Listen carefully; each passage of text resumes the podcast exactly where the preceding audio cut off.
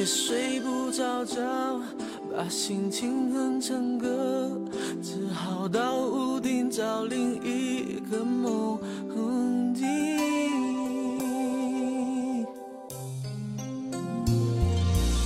睡梦中被敲醒，我还是不确定，怎会有动人旋律在对面的屋顶？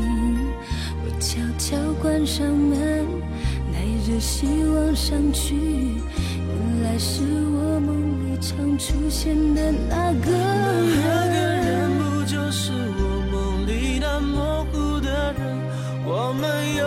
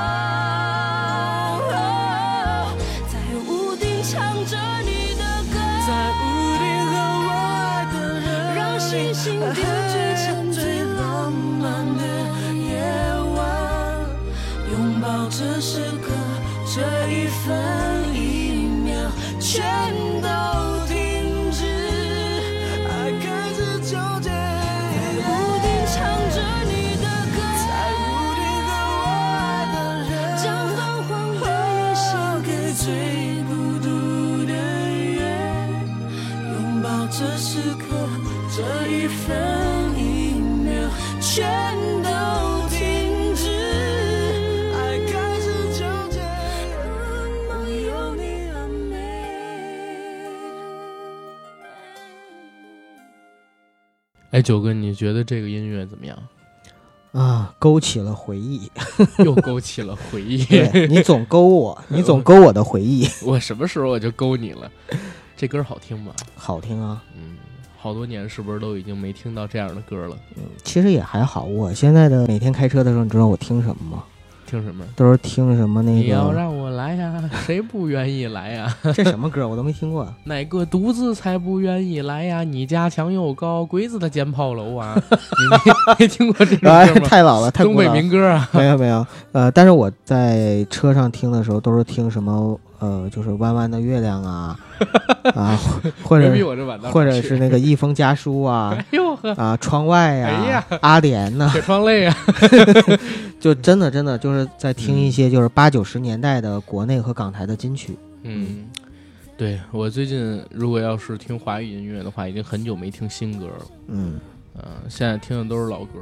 大家在那个云村里边，其实能搜到我们硬核电台的歌单嘛？嗯我们这个歌单里边用的音乐，基本上也没有什么是新音乐。如果是新音乐，可能是搞怪一些的华语音乐，比如说阿珍爱上了阿强这种。，对其他的都是老歌，对对吧？最近给我留下印象深刻的新的今年的华语音乐，也嗯，就是大碗宽面。大碗宽面给你留下印，我的天哪，要求太低了。哎呀，尤其是跟咱们现在听到的这一首相比啊，对，那同样都是主打中国风概念的 中国风，呃，歌手主打中国风啊，嗯这个嗯歌不一定主打中国风，对吧？行，咱们先听完这首吧，然后再给大家聊。好，安安静静听。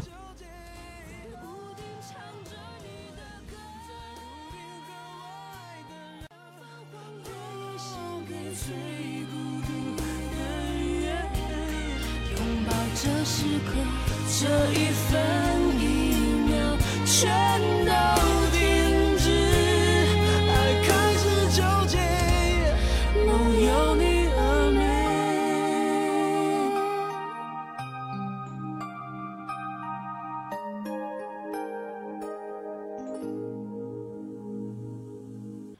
哈喽，大家好，欢迎收听我们这一期的硬核电台，我是主八甘，大家好，我是小九。非常高兴呢，又能在空中和大家见面。这是我们硬核电台的最新一期节目哎，啊、这一期节目呢，我不知道有多少人听过我们开篇的这首歌，我觉得很多人应该都听过吧。嗯，我相信七零八零九零后应该是绝大多数都听过的。嗯，来自于我们非常伟大的唱作歌手，喜欢唱跳 rap 篮球的周杰伦，是吧？哎呀，哎，我突然觉得好符合哎。哎，你知道吗？前两天我在微博上边啊，转了一个段子，什么段子？我在知乎上看到的，嗯说上帝啊想听歌带走了惠特尼，上帝想打篮球带走了张伯伦，嗯，上帝想看跳舞带走了 MG。啊，敬爱的上帝啊，你为什么不到神奇的东方来看一看呢？这里有一个四项全能、喜欢唱跳、rap、篮球又不叫周杰伦的男孩。现在把他保护起来。对，不是问上帝为什么不把他带走，你知道吗？那就先把周杰伦保护起来嘛，别别带错了，把周董带走。哎对对，因为周董就是喜欢唱跳 rap 篮球，篮球，对对吧？啊、错跳的虽然比较一般吧，但是嗯唱 rap 还有篮球还都不错。啊篮球打的也一般，篮球打还行，在明星里边还行吧。好吧？啊，嗯最起码他是真爱篮球的。是，嗯，很多明星都是喜欢打篮球，然后但是一打就《金你太美》音乐就不知道为什么配上了。哎呀，说着说着都觉得好玩周杰伦这名字最近挺挺火挺火，啊，关键他不是一时火，你知道吗？从我大概可能说是十来岁，然后到现在，就是周杰伦这名字，一年我能听个千八百次，你知道吗？是一直都在刷存在感，或者说不是刷啊，我这么嗯说有点过分，是一直都很有存在感已。经成基建了，已经成了基建了，老百姓离不开的。对，对我记得小的时候好像周杰伦还有争议，就是大家骂他罗圈腿，嗯，然后吐字不清，长得不帅，发型遮掩，这不就他刚出道的时候吗？就是刚出道的时候。后来我记得好像还是在那个每日文娱播报上面，当时宋丹丹嗯在接受采访说他特爱听周杰伦，听那个心情。然后之类的歌还在节目里边去唱嗯，啊，当时好多人还觉得宋丹丹好前卫啊，但是你现在再回头看，四十岁左右的人全都在听周杰伦，反而是十几岁的小孩儿，现在如果说听周杰伦的话，哎，显得要更前卫一点，嗯，对吧？对。嗯，前段时间周杰伦不是刚上了一次热搜嘛？起因就是有一个小姑娘在社交网络上文章问说说这个周杰伦的演唱会门票怎么这么难买呀？现在这个周杰伦在微博上面存在感这么低啊？难道说他还有那么多微博的时候粉丝吗小心点？儿，说微博的时候小心点儿，省得啊有人晚上骂你。然后他他他难道还有那么多真粉丝吗？啊，结果一下子炸出了很多那种老年人，对吧？就像阿甘这样的九零后的老年人，啊，还有我这样的八零后的老年人，李哥那样七零后老年人，嗯，啊，纷纷学着去发超话 对，学着去发超话，帮周杰伦做数啊，学着打榜哈对，啊，熬着黑眼圈，带着自己闺女，然后打榜我没有。闺女。不是，我是看那个周杰伦在那个 ins 上面发的那个回帖，嗯，呃，有个他的粉丝说说我熬着黑眼圈，然后带着我闺女，啊，然后这个中年妇女给给你做数据熬夜，然后周杰伦回了一个字儿屌，哎，其实说到“屌”这个字儿啊，嗯，你发现没有？好像到目前为止，除了周杰伦说，没有谁敢说，对吧？之前在那个《中国好声音》上面，不不不，他还说了一句不是除了周杰伦没人敢说，啊，周杰伦和很多很多模仿周杰伦的人都在说，哦，对对，他之前在中国中国好声音》上面说，哎，对中文歌才是最屌的。对，你现在换小鲜肉，嗯换这个比方说当红的流量明星，谁敢在节目里边儿？我靠，就是张嘴闭嘴“屌”这个字儿啊！现在屌还算是脏字儿吗？算啊，前两天我看一采访还特逗，嗯一群记者去采访周杰伦，周杰伦说：“我觉得我是最屌的。”然后那群记者说：“可不可以用最拽的？”我说：“为什么？”他说：“因为‘屌’这个字不好，我们写文章，你知道吗？”他说：“但是‘拽’这个字儿跟‘屌’这个字儿它不是一个意思嗯啊。”周杰伦就直接这么说，我觉得蛮有意思的。那你说牛嗯逼，他不也是一个牛逼！现在就是你在节目里边说了，嗯他也会把那“逼”字儿给逼掉啊，然后字幕里边也不写啊。也是啊？对吧？网络脱口秀都是这样，何况就是电视台的那些节目。嗯然后你刚才还原那事儿，我再我再补充一点啊，就是说这事儿的起因是一小姑娘，嗯然后在群组里边问说周杰伦真有那么火吗？然后演唱会门票买不到，但是看他微博势力榜那么低都没有排名，对，粉丝都不做数据，他有那么多粉丝吗？大家生气了，然后把这小姑娘啊给骂的注销了账号。啊，我这个我还真不太清楚，他也遭受到网络暴力啊。对，但是后来呢，就是大家学摸了一下，嗯这小姑娘啊，应该是周杰伦的粉丝。否则她为什么去买周杰伦的演唱会的门票呢？她是为什么要在社交网络上问这个问题呢？因为她发现自己喜欢的周杰伦嗯跟其他同学们喜欢的明星啊不一样，其他人那个 明星一说出去好像都特有面儿，啊就是说你看我这个喜欢的明星在微博上边排第几第几第几，嗯你那个明星你都排不上号，有那么多粉丝吗？还天天吹人气。小女孩是有这个疑惑，嗯因为她要是没这疑惑的话，不至于说一买门票，二困惑为什么就是周杰伦粉丝不做数据，嗯对吧？因为她肯定是小孩儿嘛对，刚进入到这个圈儿里边来，在她的印象当中，明星都得做数据。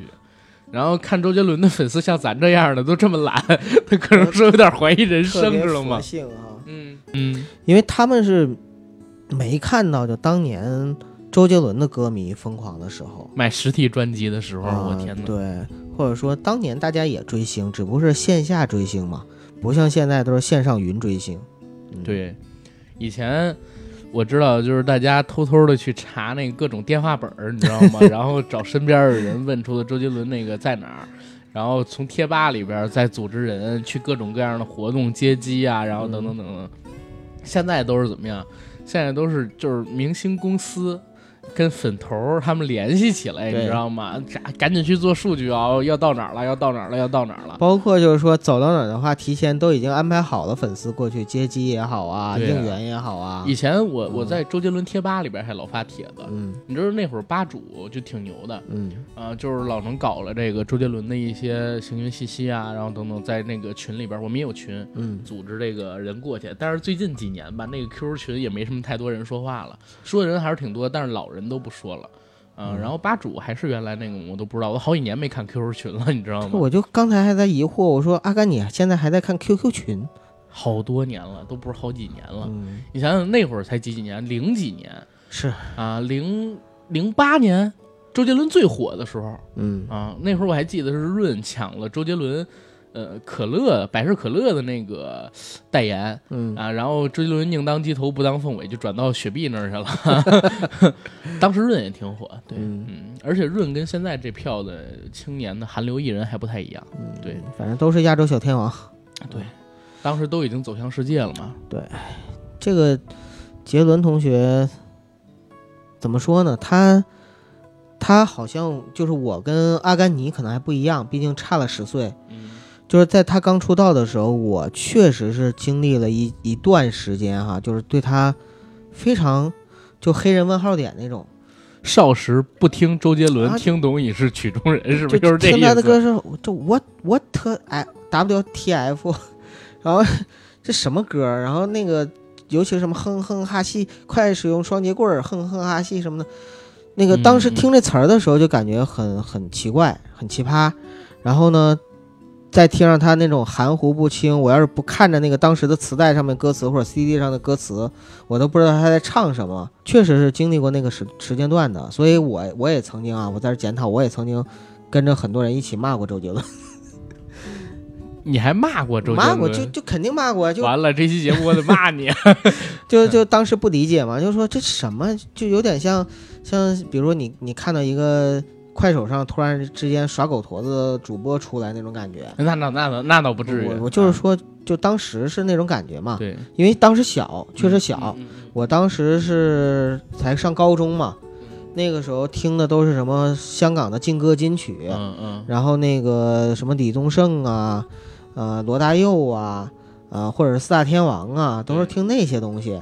突然之间冒出来一个 R&B，其实你说 R&B 的话，陶喆他们也在对做陶喆王力力宏也在做一会儿也可以聊聊他们。呃对，但是但是好像就是人家的 R&B 感觉跟那个 周杰伦的哎 R&B 还是不一样他们的样，R&B 偏美式，对，周杰伦的 R&B 是中式的。偏中式的，对对。而且周杰伦做中国风之后，其实才开始受到主流媒体的喜欢。哎，对，就我嗯就是属于那种很俗的人，我就是在他中国风出来之后对七里香开始吧，啊，啊，然后又东风破，然后那个时候开始渐渐的东风破在七里香之前，是啊，对对对，就那个时候开始渐渐开始啊，就是慢慢就不反感他了，接受他了，嗯因为我也在想，你说大街小巷啊，到处都是他的 BGM。然后所有人都喜欢，而且喜欢的人不光是就我我会发现一个现象啊，就是不喜欢的人都是比我年纪大的人，喜欢的人都是比我年纪小的人，嗯。所以我就你那个年龄阶段喜欢的也很多，好吗？我就我就觉得怀疑人生啊，就是我要跟跟我年纪大的人一样的品味，呃 跟我爸妈一样，所以那个时候我就开始去反省自己，然后就认真的去听他的哎，九哥，你这个想法是错的，你知道为啥吗？比我年纪大的很多人都不喜欢，就是韩流的那些小鲜肉，啊，我也不喜欢，比我年纪小的都喜欢，但是我从来没有因为这件事感到羞愧，你知道吗？那个时候我是有反省过的，不一样嘛。现在千万别反省啊，要不然就往沟了走了。现在现在跟我跟我爸妈一样了，审美趋同了。呃也听邓丽君、刘文正是吗？啊对对对，然后也看一些那个就是家长里短的那个剧，不喜欢那种偶像剧，什么亲爱的热爱的，实在看不下去。还挺押韵啊，这双押还是单押还是三押四押？我靠！然后真的到了后来啊，就像阿甘刚才说的，就是再听已是曲中人。嗯，当我上了大学，开始喜欢上周杰伦，听他的歌的时候，我突然发现，哎呀，里面有那么多好玩的，或者说很有味道、很有意思的歌词。嗯嗯我是属于先喜欢他的歌词，再喜欢他的曲风，最后喜欢他这个人。是嗯，是这样子的。你看我小的时候啊，嗯我听不懂李宗盛，嗯还有那个罗大佑。啊啊，那太小了吧？可能。对，后来我是上了高中或者说大学的时候，嗯。我开始疯狂的听李宗盛，我搞得特别喜欢。但是你听不懂他们的歌词的时候，不是说听不，我不是说听不懂，就是说我觉得没劲儿，你啊知道吗？就是旋律都比较，因为我那个时候年纪小嘛，喜欢那种有冲击感的，像东汉末年分三国，要不然就是那个什么 《三国恋》呀，要不然就是周杰伦那首，比如说《龙战龙战于野》还是什么东西，我忘了，《龙战骑士》对，《嗯龙战骑士》啊，还有好多快歌之类的，慢歌我也听，他那旋律好，嗯但是我回头。再分析一下我小的时候为什么可能说不太喜欢罗大佑跟李宗盛，他们那个时候的歌词啊，要不然就是批判意义，嗯，要不然就是，嗯、像李宗盛就是写女人跟感情嘛，然后人生吧，写对人生，他那词好，嗯。旋律的话，相比于周杰伦稍差一点点。嗯。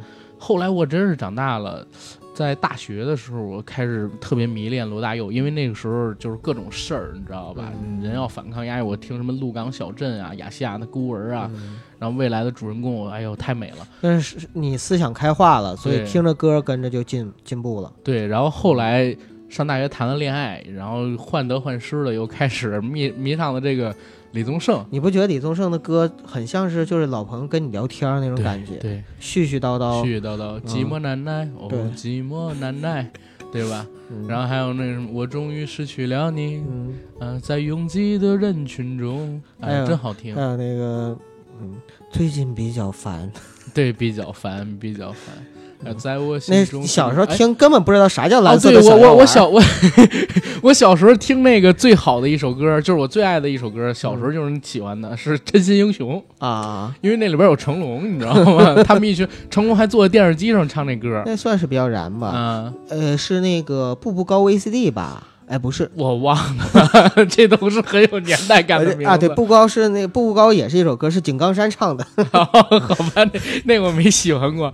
呃，我小的时候听谁听的最多，你知道吗？嗯谁？屠洪刚，因为啊我、因为我爸特爱听屠洪刚的歌。对，江山北痞痞气王，对，因为你知道我，我爸在家里边啊，嗯整了一个 DVD，然后六个音响。什么是六个音响啊？嗯两个大个儿的立着的那种音响喇叭，嗯然后那个两个小的音响喇叭，然后放的那个就是那大喇叭的上边，嗯然后有两个横着的那种短喇叭，在底下，一个是放那个 VCD 上边，不是嗯一个是放那 DVD 上边，一个是放我们家那个电视机上边，因为那个时候电视机是方盒的嘛。嗯啊，不是方盒立体的嘛，就是是正方形的嘛。嗯那会儿有一二十九寸的一个 TCL 的电视机，我们家哇，那电视机老大了。小的时候买回的时候，好多同学来我们家一起晚上 看电视剧或者动画片儿。嗯哎呦，我我爸老爱就是唱歌，一到周六拿俩那话筒，哎，妹妹 你大单，要不然就是那个呃什么大花脚啊，还有那个抱一抱那个抱一抱，还有听那个张帝，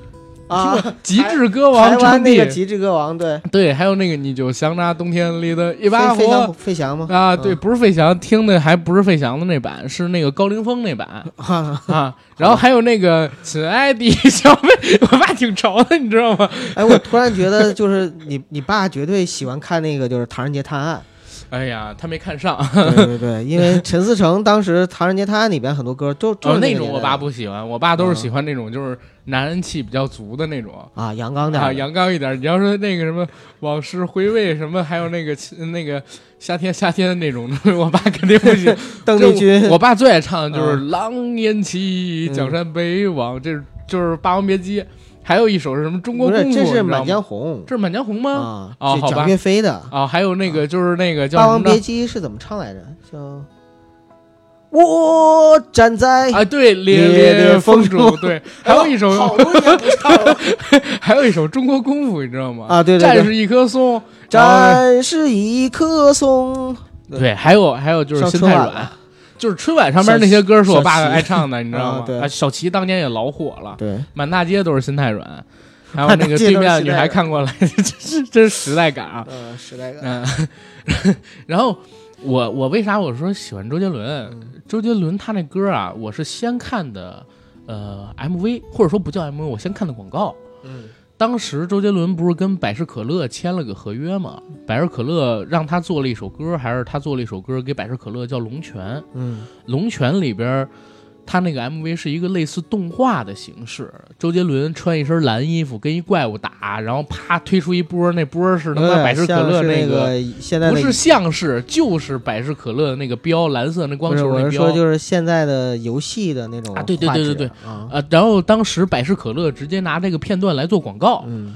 哎呦，我特特喜欢，你知道吗？后来就是开始上春晚，唱了《龙泉》，嗯我开始疯狂迷恋上周杰伦。那会儿可能说十岁、十一岁、十二岁那样的年纪吧。嗯然后后来我就发现啊，应该是从《发如雪》开始，《东风破》虽然是他上第一首，呃，中国风嘛，嗯对吧？但是从《发如雪》的时候，我学校老师开始爱听了嗯啊。我们上初中的时候不是组织班会嘛，到年底的时候。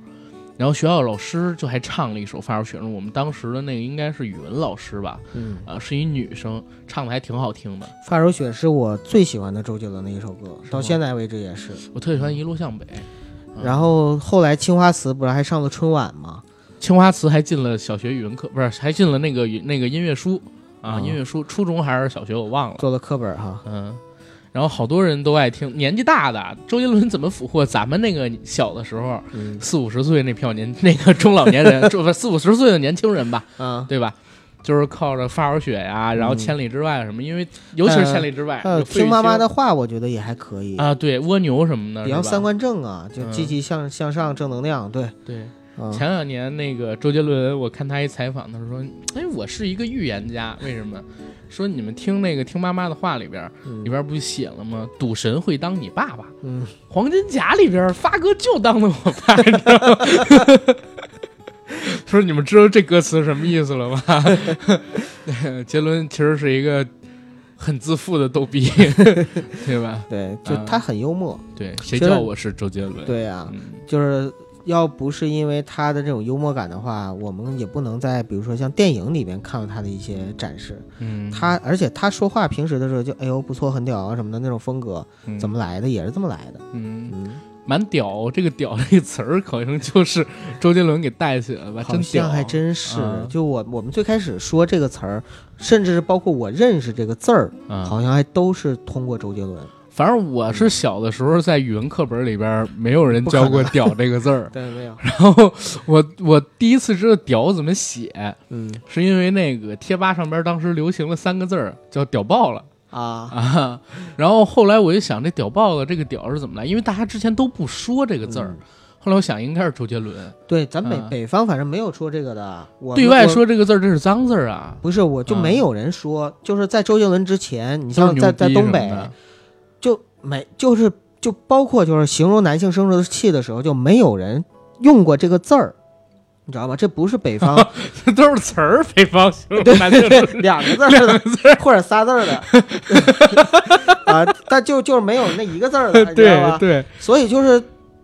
我还真的是通过他丰富了那个，就是长了见识和知识，然后知道原来 长的这个知识九个有点不对啊。这这个原来原来是是啊，原来还可以这样啊！中国文化这个这个古古语你你知道有三个字儿，我觉得绝大多数中国人都是自学成才，啊就是一个是屌，嗯一个是呃跟他对应的那个女生的那个字儿，就是逼掉的逼吗？对，然后还有就是，呃，就是就是这俩字儿合起来的那个字儿，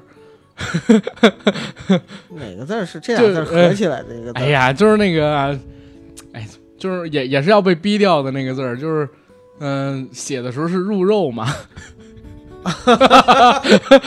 就这三个字儿，任何课本里边儿，就是这三个字儿，任何课本里边儿都没有我觉得翻那个就是古籍啊。有有，肯定是有的。你翻那个古书里，像是《金瓶金瓶梅》里面就有，《金瓶梅》，《红楼梦》里金瓶梅》在课课本里有吗？没有啊，是《红楼梦》在课本里边有几段，但也肯定没有这个字儿。对对对这都是自学成才，我都不知道大家是通过什么渠道学到的，你知道吗？就跟大家不知道为什么好像就觉得这个日本女生很开放一样 看书看多了，对，或者看电影看多了，看多了，对，大家少看点那个两三个人就能演完的电影啊。少听相声。对相声里边也没有说这仨字儿了吧？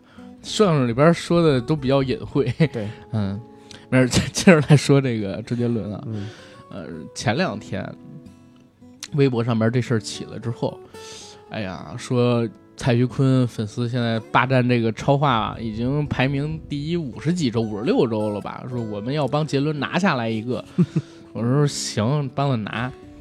我就学着怎么发超话，真不会发，你知道吗？嗯就是我之前发了一条，结果我是带的井号，发出去之后，杰伦话题对啊，啊，不是超话。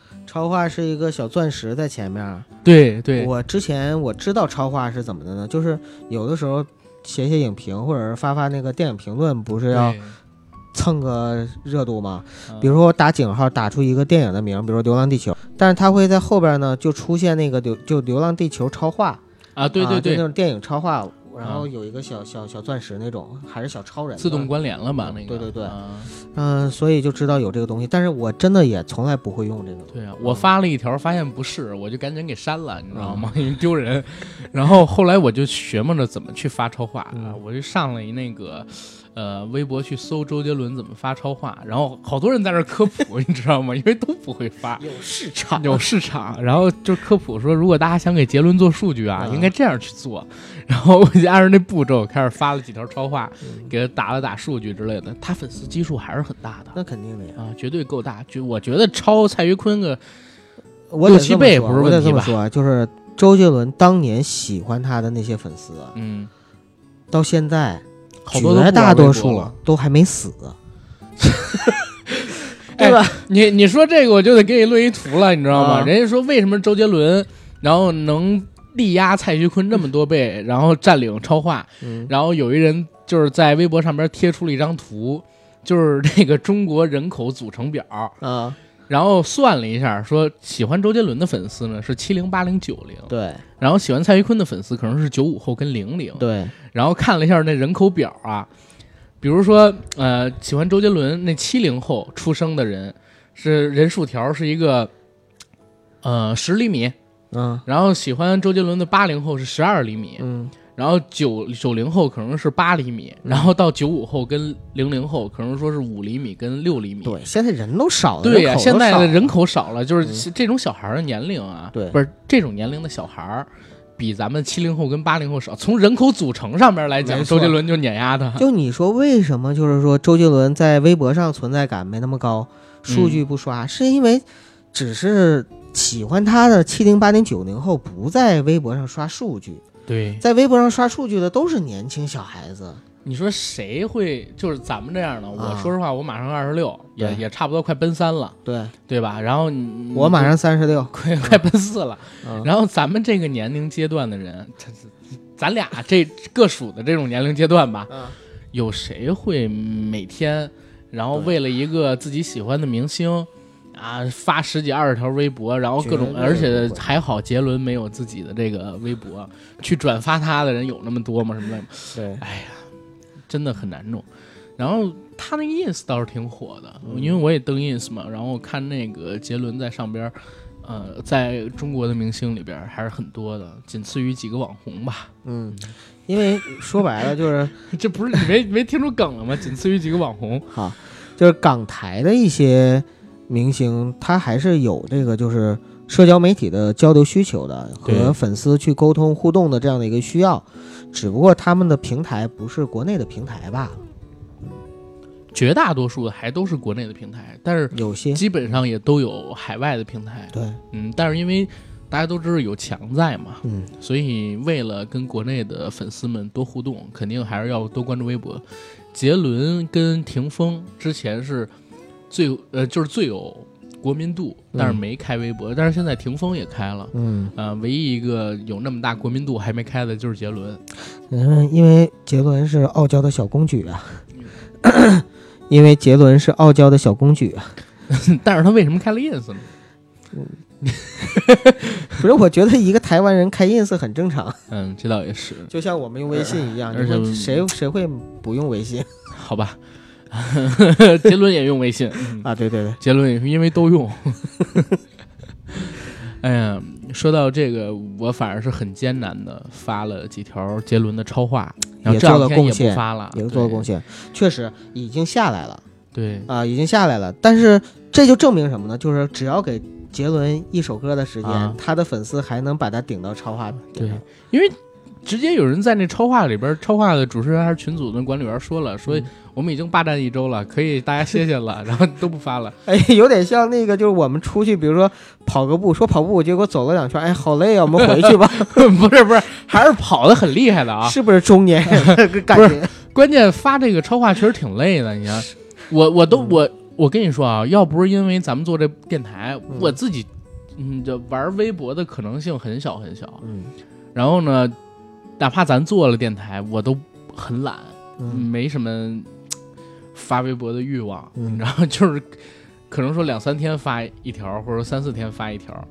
然后发的可能还是我心情，我没什么想跟大家去做一些什么，呃，消息的转发呀，嗯，然后什么电影的影评啊之类，我真是没兴趣。主要是咱啊们现在还不需要营销。对，还不需要营销。如果说需要营销的话，那就更不发啥杰伦的东西了，对吧？嗯，发这超话真挺累的。大家可能觉得你一天编辑几十个字儿很简单，但是对我而言，一天编几十个字儿，然后发个超话也是挺挺烦的一件事儿。这就分你喜不喜欢啊。爱说的东西，可能你比如说你一天刚个稿子出来没问题，嗯万字儿都行。但你要呃不爱说，别 别这么吹牛逼，九哥，你这样推我于何地？我靠！呃不愿意说那就懒得说嘛。对，哎呦，你说说到这个稿子的事儿，我前两天呃聊一题外话，嗯前两天看圆桌派，嗯然后那上边就是王晶去了。嗯王晶去了之后，那期聊节目就是把梁文道老师啊狠狠的摁在地上摩擦。怎么回事？就是我很喜欢梁文道啊，嗯但是王晶一去，梁文道老师就被刷下去了。为啥？因为他聊的好多都是书本化、掉书袋的东西，全都跟你形而上。嗯，比如说，窦文涛提出一问题，梁文道会引经据典，聊嗯各种西方的书上是怎么写，然后这些书上的观点是什么。王晶直接就会给他否掉。王晶说一个自己经历的真事儿，啊，或者说自己经历的实例，或者身边的人经历的事儿，然后再说一些很犀利又非常不掉书袋、很接地气的说法。比如就是说聊喜剧演员很难做，嗯为什么说难做？演喜剧很累，为什么累？累在你要说服自己这样做，让他们笑。然后聊到这个喜剧怎么让人笑，他说因为欺凌也会给人产生快乐。嗯有一个小胖子被四五个人脱裤子，你在旁边看到十个人里有八个人是笑的，嗯因为那人他不是你。就是这一聊这个，我靠，把梁文道老师就给刷下去了。然后在那里边儿，哎，咱们刚才聊的那个话题是啥？为什么要引入到这儿？我也不知道，但是我听得挺津津有味的。接着，请继续。不是我，我就想刚才那个话题是说到哪儿了？我要给接回来了。九哥，你刚才问的那个问题是啥？我我也忘了，我但是我想知道，就是说，呃，梁文道就是他们谈论什么话题？你有具体的吗？有啊，其实就是当时《追龙二》上嘛，啊然后王晶过去做个宣传，然后他们聊了好多电影的事儿啊，啊。圆桌派嘛，本身就是一个没什么主题的，就闲，聊，对，当然也会起到一定的，就比如说宣传的作用嘛。啊，对。然后算算了，我就引这么一观点，我也忘了我刚才要引申的那话题是什么了。但是挺好玩的，嗯就是说，确实，当学院派遇到了那种实干派，实干派啊，嗯，对按在地上狠狠的摩擦。对。然后接着来说杰伦啊，嗯为什么咱要做这样一期节目？嗯其实是前两天呢，我发给九哥一个帖子，嗯那帖子上面问说，华语乐坛还能不能诞生周杰伦、林俊杰、王力宏、陶喆这样的歌手？嗯。所以我就一直在想啊，你说咱们现在的歌手也有很多，而且也挺红的，当然了，网红歌手，但是我怎么琢磨都觉得他们跟这个王力宏、周杰伦不属于一个类型。是，嗯，现在也有很多人因为周杰伦这个事儿嘛，开始怀念两千零零年代，说两千零零年代是华语乐坛最后的一个黄金时代，群雄逐鹿。那个时候，男歌手、女歌手都有自己的辨识度的歌，嗯然后每个人都有不同的曲风可以唱。你看那个蔡依林啊，唱跳嘛，对吧？舞曲。罗志祥也是当时红的，也是舞曲。周杰伦有自己的风格 R&B 啊，然后呃中国风啊，然后说唱啊，他杰是说唱，杰伦是说唱，还有那个像什么，呃，老一辈的四大天王也没完全淡去，那个时候偶尔还出一些好听的歌，然后老郭偶尔也会唱一些歌，哎，呃，前两天我还看了 B 站上边一视频，叫老郭毁掉的三首歌，嗯，一首歌叫《西湖大鼓忘情水》，听过吗？我都给听过，我一杯忘情水，嗯换我一夜不流泪。这还好，这个这还好。这还好，然后还有一首呢，就是《花心》，嗯。花心那首歌直。接让周华健 恨他，对他跟周周华健当时办了个演唱会，嗯。然后让周杰伦不是，然后让老郭上去唱，老郭唱那个《花心》的时候，我就疯掉了，给我笑疯了。你知道，花的心藏在蕊中，空把花期都错过。你的心忘了季节，从不轻易让人懂。黑夜有白昼，黑夜有白昼，就是一股平戏味儿，你知道吗？然后把周华健给带跑偏了。这是真正的中国风，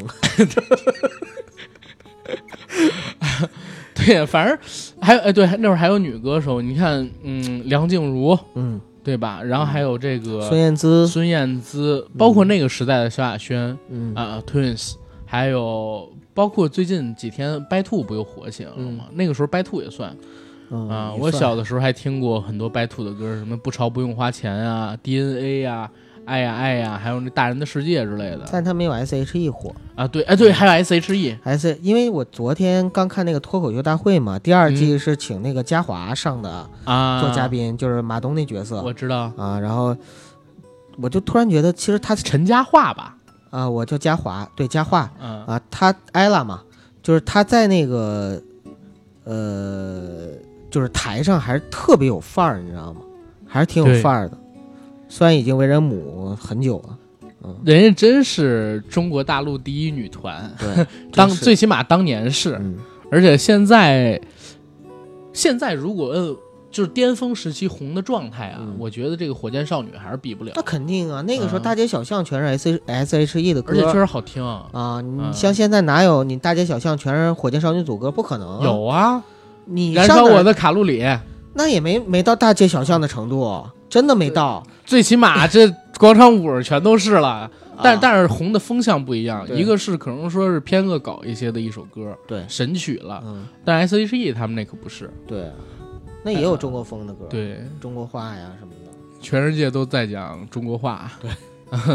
李诞还说你们跟那个佳话学学中国话，因为有一个脱口秀选手，那个广东的说普通话说的不太好。嗯，是，哎，咱们回头可以聊聊脱口秀大会啊，啊、大家感兴趣我们可以聊。对，嗯大家感兴趣可以聊。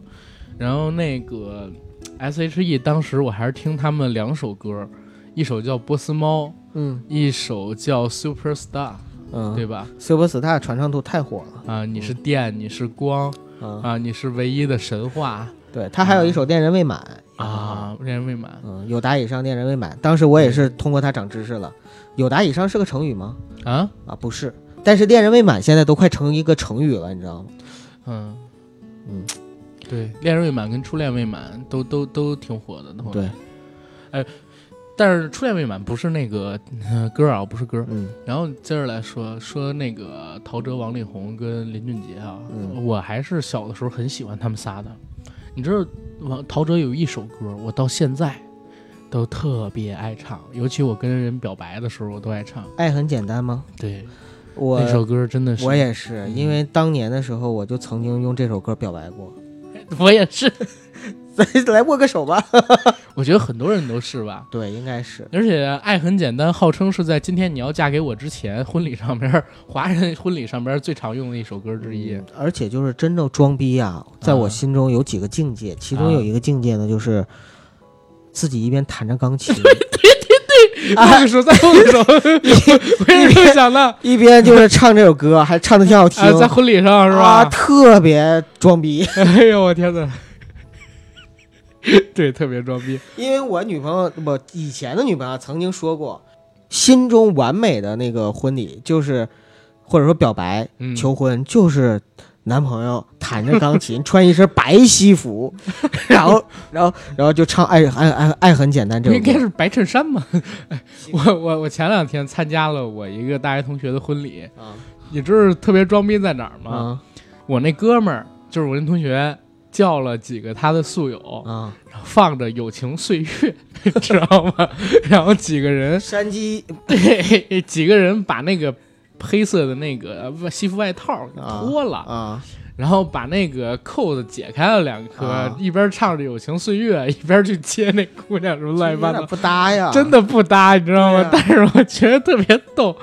哎，呃，这这是婚礼这一块儿，咱们接着往回来说，越越说越跑偏啊。说回陶喆吧，啊！嗯。然后这是陶喆，陶喆，我之前看那个一篇帖子，上面有人评论说，陶喆当时不是在美国吗？还做过警察，嗯为什么会被人挖掘？是因为他在那个时候搞乐队唱歌，好多人觉得哦，从来没见过一个华人能把 R&B 唱的这么有味道。而且他当时不是在这么自然音像店打工吗？他也当过警察哦，啊，我去那个呃哪年啊？零零六还是零七？当时西单那边还有陶喆的书，我看到那里边写他当过警察，哦，然后就在美国当的警察，好像是。嗯啊，也不知道一华人怎么着。然后，然后这这这个是陶喆吧？陶喆因为这个被人挖掘出了，回台湾出道，开始发歌，嗯而且他还挖掘出了不少人。而且陶喆挺有意思，挺喜欢实验音乐。当时如果呃陶喆再努努力，或者说宋岳庭活的时间再久一点，可能说华语的说唱能早火个十几二十年。因为当时宋岳庭、陶喆已经去派人联系了，嗯然后他们俩人也有交情，但是宋岳庭当时生命那那啥了嘛。然后这这是陶喆，王力宏也是。王力宏，我小的时候正好是王力宏最巅峰的时候，出了好多首我爱听的歌，什么花田错，对吧？然后心中的日月，还有呃心跳唯一，还有那个好，反正好多歌，Forever Love，还有盖世英雄，呃，盖世英雄不算吧，就是慢歌，他那我都挺喜欢。王力宏的快歌我都觉得跟神经病一样，你知道吗？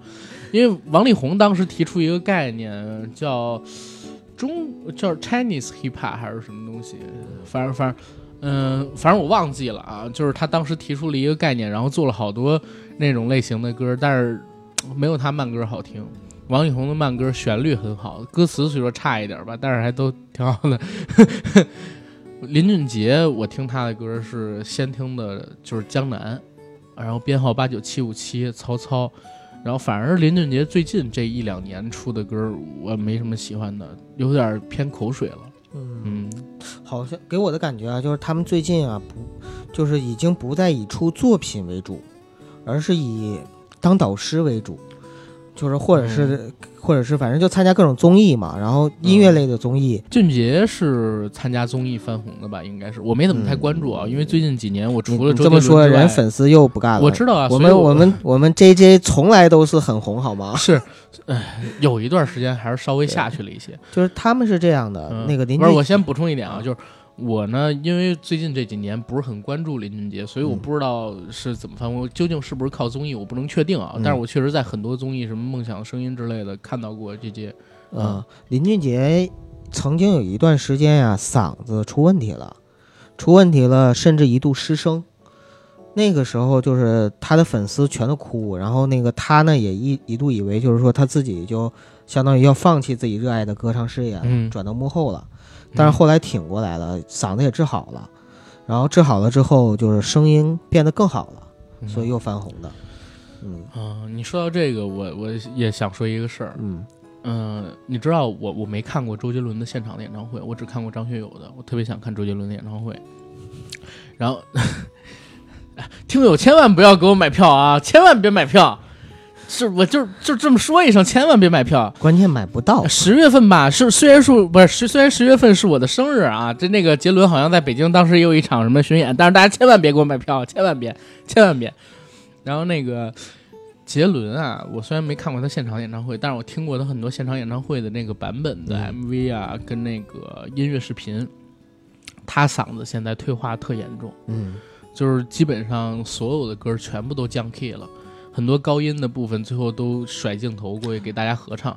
反正在我心中，好像杰伦从来都不是像比如说像张学友啊他们那种，就是，很会很专业唱歌，嗯，呃，然后那个用嗓什么的就保护也很好，很很善于去用嗓那种。嗯，嗯，他更多才华还是在创作上吧。对对，杰伦就是因为年轻的时候各种嘶嗓，嗯，知道吗？强上 key，墙上，强上 key，嗯强人为强人所难。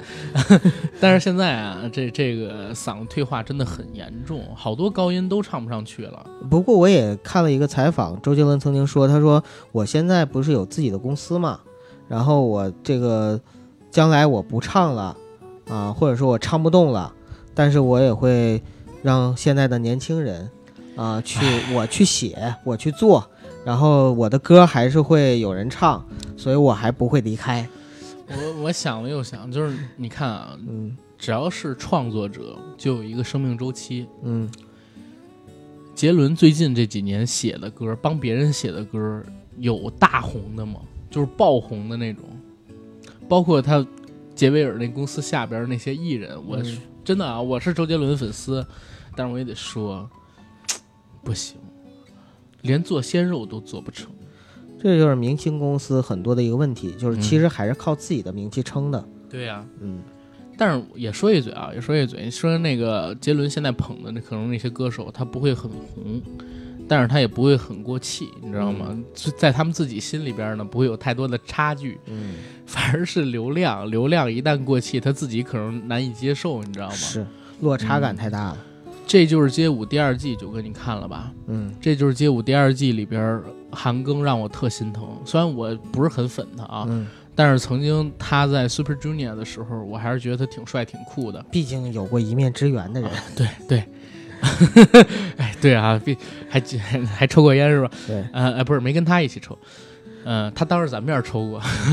然后，嗯、就接着说这韩庚啊，那个你知道，这就是街舞二里边，因为韩庚现在人气下滑的厉害，被各种人骂，嗯做什么都是错的，嗯，就是因为现在粉丝不给力，做什么都被人骂，粉丝都在四字弟弟那里。嗯，还有小猪那儿，对，啊、都在骂韩庚，就是不管做什么都是错的。呃，笑一下人家说的假，然后严肃一下人家说的太死板，开个玩笑人家说哎，胡乱开玩笑，谁需要你的幽默感？嗯然后抢个人说心机婊，就是怎么做都是错的，你知道吗？投个票，人家说为什么只投给自己的人？嗯，团灭的时候说，你看你就是没实力吧？抢人说什么来着？对对，实际上娱乐圈那天咱们晚上的时候还聊嘛，就说嗯你有实力你就是老大嘛，对，啊，你没实力你你没有没有没有粉丝，没有热度，你就是苟且。说白了，娱乐圈就是名利场嘛。对，啊，一哎切都是。但我说一嘴，韩庚，你等他几年，你到时候你再看，虽然他可能更不红了啊，嗯，但是他过得还是会很好。当然啊，嗯。因为他媳妇儿卢靖姗还是可以，他媳妇儿卢靖姗也不太行啊，我觉得还行。就一个战狼，嗯然后之后演理查姑妈也不行。啊，对，就一个啊，战狼二，后边理查姑妈也不行。嗯。但是那个啥，那个韩庚啊是乐华的股东，月华现在非常屌，就是说白了，人是走到幕后了。对，已经不是说我指着明星挣钱了，这口吃这口饭了。这他人是真正指着明星挣钱了，啊，对对对，真正指着明星挣钱，我说错了 啊。对，人家是真正指着其他明星挣钱了。对呀、嗯，你看那个月华前两天办他们年会还是什么东西，我忘了。我靠，去的都是什么人？月华七子现在多火，对吧？然后那个那个火箭少女一零一里边好几个主力也都是月华的都是签的月华。啊。然后月华现在的练习生也是国内可能说水平最高的吧。嗯，啊，对，反而反而确实是挺厉害的。对，除了那种练习生两年半的个人练习生，可能很少有人能批得过月华。所以实际上一个明星真正聪明的做法啊，嗯，就是在风光的时候一定要想好自己的退路，黎明也是，嗯，对？吧？就是你要么转行做老板，要么呢就是找一个呃好的豪门嫁进去，像刘谦儿是吗？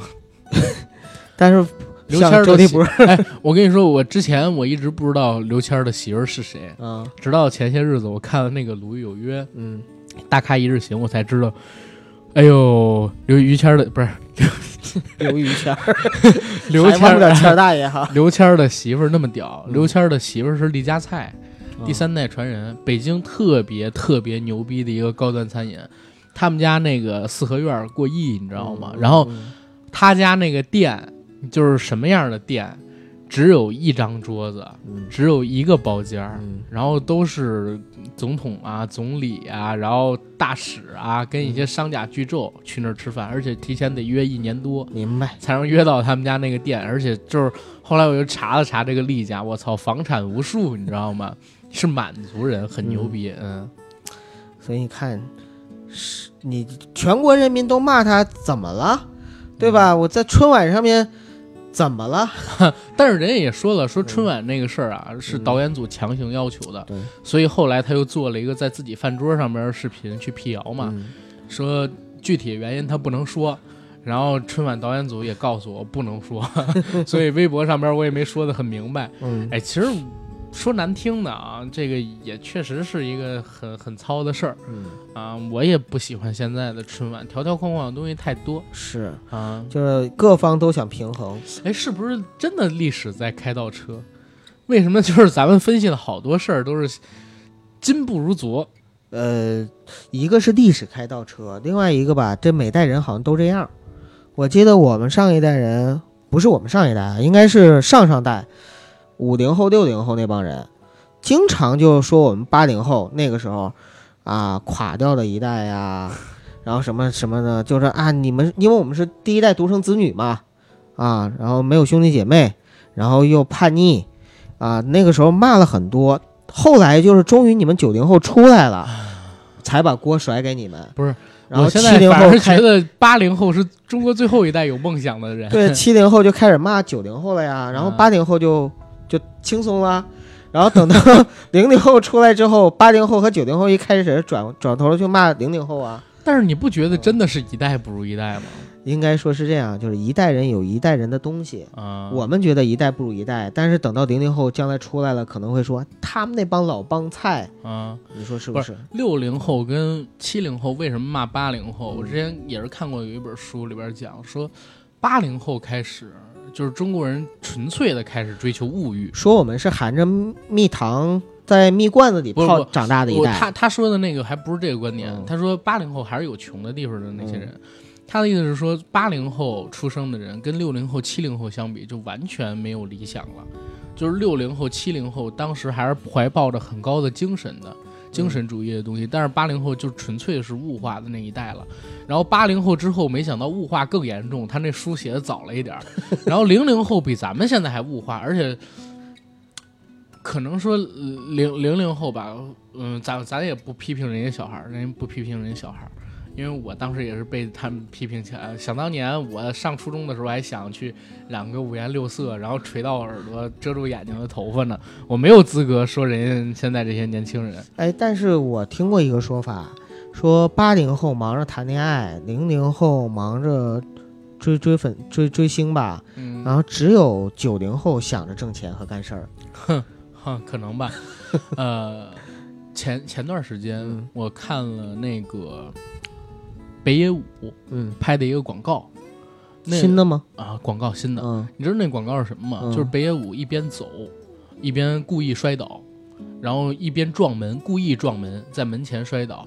然后他说，年轻人一定会遇到种种的挫折，一定会行差踏错。我年轻的时候也遇到过各种各样的问题，我个子又矮，长得又难看，只有做搞笑艺人，然后才能够获取到我想得到的一切。但现在的年轻人，你们别在家待着，你们动起来呀！然后你们不要怕挫折，你们行动起来去做呀！啊，有梦想就要去追呀！但是他后来也说说，他以前特别想有钱，想买一辆跑车，想有美女陪着，但是他儿子不这样，嗯他儿子就想在家打游戏。日本现在形容起来不就是一个低欲望社会吗？嗯大家没什么欲望，嗯就是我有了钱，其实干的事情跟没钱时候干的事情都差不多，都是在家打打游戏，也不怎么出去谈恋爱，对对吧？也没有什么社交需求，然后看看动画片儿，就就就够了。对，低欲望社会为什么日本现在票房越来越低？年轻人不爱出门儿，嗯知道吗？人家说这个昭和猛男。平成废物，嗯令和娘娘，嗯就是说，日本三个时代的男性在昭和年代都是像高仓健，然后那个级别的，然后到了平成的时候，平成诞生的就是所谓的宅男、嗯游戏宅、废物，然后到了令和时代，发现在这个平成时代的废物基础上还多了一个娘化，你知道吗？哎呀，我也特别怕中国像日本这样，可能再过几十年才会啊，因为中国还是还是穷。还好嗯，对，因为就我刚才在听你描述的时候，我一直在想，就是现在中国社会的这些年轻人或孩子们在干嘛？我突然发现，其实中国的孩子真的还好，就是没有那么宅，嗯、然后就是玩还挺儿，有欲望的，对，还挺有欲望的，真挺有欲望的。有挣钱的欲望，啊然后也有谈恋爱的欲有对望女人的有交往的欲望对你看有这个百度上什么小学生吧，各种找征婚的，然后那个那个找找找男朋友或女朋友的，我都不说别的，就你每天接到那么多诈骗电话、骚扰电话，你就知道啊中国人欲望有多强。对对啊，就所以说中国其实还是一个很有希望的社会。对然后这也回到咱们华语乐坛啊，对，华语乐坛，我为什么我觉得还是一个有希望的乐坛？哎，不不，华语乐坛我觉得没啥希望 我真的觉得挺有希望的，啊。因为我觉得物极必反啊，嗯，现在已经快触底了触底反弹哈啊，，因为我真是认为从咱们都说啊，就是零零年代可能是华语流行乐坛最后一个黄金年代。我认为其实从零八年、零九年就开始走下坡路，嗯，然后到现在都已经十年了。对。这十年诞生的都是什么狗音乐，对吧？如之前郑钧不是采访的时候也提啊，过吗？对呀、他说你这现在这个什么金曲什么的，谁听啊？而且根本就不好听也。而且我建议大家啊看这样一个那个视频，就在 B 站上面有这样的视频，他是做这个金曲比对，嗯从零三年到零八年，然后分门别类出了十大神曲，年度十大神曲，然后去对标一三年到一八年的十大神曲，嗯我真是觉得完爆。最近这一年，比如说像他标的那个零五年还是零六年里边出的什么七里香啊，嗯什么乱七八糟的，然后对标的就是什么演员啊之类的这些歌，我真是秒得连渣子都不剩。后来到零八年的时候，还出了那个什么《北京欢迎你》，然后嗯对标的是什么，你知道吗？对标的好像是那个什么卡路里，就是燃烧我的卡路里，啊北京欢迎你。一个是北京欢迎你，一个是燃烧我的卡路里。哎呀，哎，你知道吗？就是我曾经做过一个什么事儿？之前阿甘跟我想要计划聊一个中国神曲往事嗯啊，但是后来因为种种原因就是变了嘛，啊，嗯然后就没有没有把这个主题继续做下去。但是当时呢，我是把从建国之后，啊，从那个开始就刚建国，然后再到那个就是文革时期，然后这个八十年代，然后九从九零年开始就九零九一九二九三九四九五，到后来一直到就是新千年，每一年的歌，当年的流行金曲什么的，我全找了一遍，结果就发现啊，就是在八十年代和九十年代那些歌，我现在就看到的时候，马上就是头脑中就涌出了那个旋律和记忆。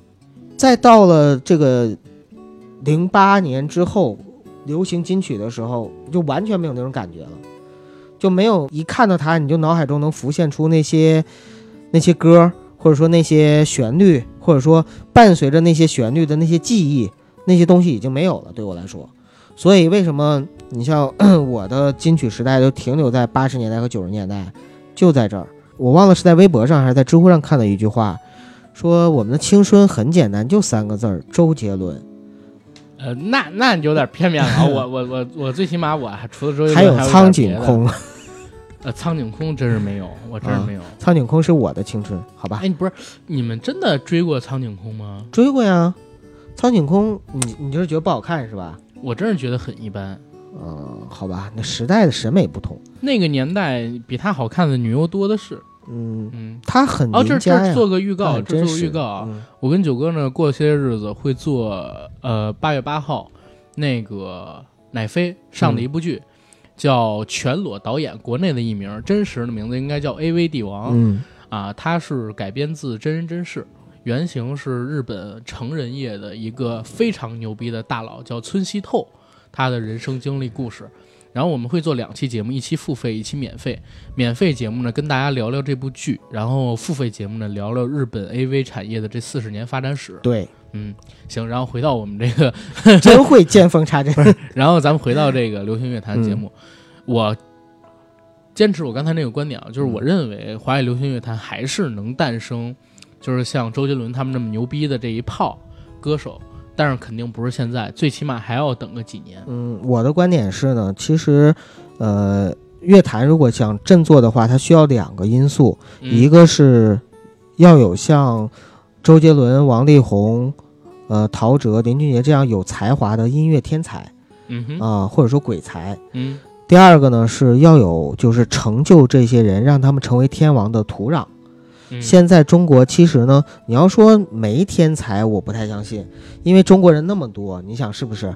就真的是每年就是选秀节目也好，综艺也好，还有就是其他的方式也好，就是涌现出来的有才华的年轻人还是很多的。但是我我我恰恰觉得中国乐坛现在缺少一个土壤，一个缔造天王，像以前那样能够缔造天王和打造天王那样的一个深厚的土壤已经渐渐的消失了。所以说，想要让华语乐坛翻身是一件很难的事儿。嗯、当然了，阿甘那个说法我还是很认可的，就是未来还是有希望嘛。嗯、短期内不行，不代表未来长期内不行。再说审美，大家也会疲劳的。当我们大家厌倦了锥子脸，厌倦了蛇精那样的大眼睛，厌倦了那些搞怪的啊媚俗的，当当大家厌倦了这些东西的时候，自然而然的就会有人想改变。所以我认为这个时代还是会来的。嗯因为老百姓还是有自己的需求，不可能现在听到的这些音乐啊，所有人都会喜欢，不可能的。你像什么 卡路里，我肯定就是当一乐儿听，嗯对吧？然后现在抖音上边红的那些歌我都不听，嗯然后现在流量鲜肉唱的那些歌我也不听，而且不光是我不听，我身边的人跟我同一个年龄阶段的很少听，比我年龄再大一些的几乎不听，比我年龄大很多的也完全不听。这种情况是不可能持续下去的，对吧？还会再到来一个能打通社会各个阶级，然后大家都爱听的流行音乐。那个时代咱们曾经经历过，我认为它也会再回来。对吧？老百姓收听音乐是为了什么？其实是为了舒缓自己心里边的压力，给自己释放快乐，还有压抑在心中的那些情感，能给自己一些情绪上的舒缓。这种时代，这种作品还是会有的，我认为。嗯反正华语乐坛对于你我这一代人来说吧，我觉得过去是不可复制的一个黄金年代，未来流行的大趋势，像阿甘说的再回来，可能也是属于下一代或者说其他人的了。咱能赶上吧？我觉得。能赶上我，我觉得我也不会是那种就是参与其中的了，只能是一种老人家的心态，就是不不不，你会的，因为你还有咱这节目呢。隔 隔路相望那种 到时候你他妈做节目，你别那啥可。啊。嗯，对吧？因为其实我们今天聊了很多关于周杰伦的事儿，华语流行乐坛能不能再诞生一个周杰伦？我觉得不太可能。华语流行乐坛能不能再诞生一个像周杰伦这样有影响力的歌手？我觉得可能也不太可能，因为时代在这儿嘛。嗯啊、这个时代越来越难难产生那种打通各个阶级的明星了。但是华语流行乐坛能不能再诞生一批像周杰伦这样有自己风格，然后能唱出打动人心作品的歌手呢？我认为还是有戏的，嗯，对吧？虽然这两年有人说什么毛不易是吧？但是我我其实我不是很爱听毛毛的歌啊，那种风格之子，对他那个歌的曲风我不是很喜欢，我喜欢那种还是稍微欢乐一些的。嗯然后，但是我认为像周杰伦这样有自己风格的，然后能唱出打动人心作品的歌手呢，在未来的时代里边一定会回归的，而且肯定会比现在多，对吧？嗯，行，那咱们这期节目可以聊到这儿了吧？是。如果大家还有什么想法的话，可以跟我们在留言区进行互动。对，然后做个广告啊，因为大家都知道，之前呢，因为某些音频平台吧，涉及到一些敏感话题，被这个政府强制性下线了一个月。那已经在七月二十九号还是七月三十号的时候，全网恢复上架了，大家可以下载我们的付费节目，就在那个平台上面播。然后大家不知道在哪个平台的话，欢迎在我们公众号里边回复呃各种关键词，或者在我们公众号的底部自定义菜单里边收听付费节目，你就知道那个 A P P 叫什么名了。因为这个各大播客平台竞争问题，我没办法在节目里边说它的名字啊。本周一的时候，我们已经更新了最新一期的付费啊，上世纪的黑暗之心，黑魔法师克劳利，就是之前我们讲的那个世界上最邪恶的男人，西方近百年来诞生的最富争议性的宗教人物，同时呢，也是近现代社会上边吧有有关于神秘学的集大成者。嗯啊，他做了很多很多的事儿，包括他是钱学森同事帕森斯先生的教父，然后一系列的召唤模式吧，他当过英国特工，当过德国特工，组建过泰勒马教会，然后跟希特勒还有跟这个墨索里尼都有交集，等等等等，大家赶紧去听吧。然后下一周，我跟九哥呢可能会跟大家聊一聊咱们东方的话题，先给大家保个密，好吧？嗯，谢谢大家。再见。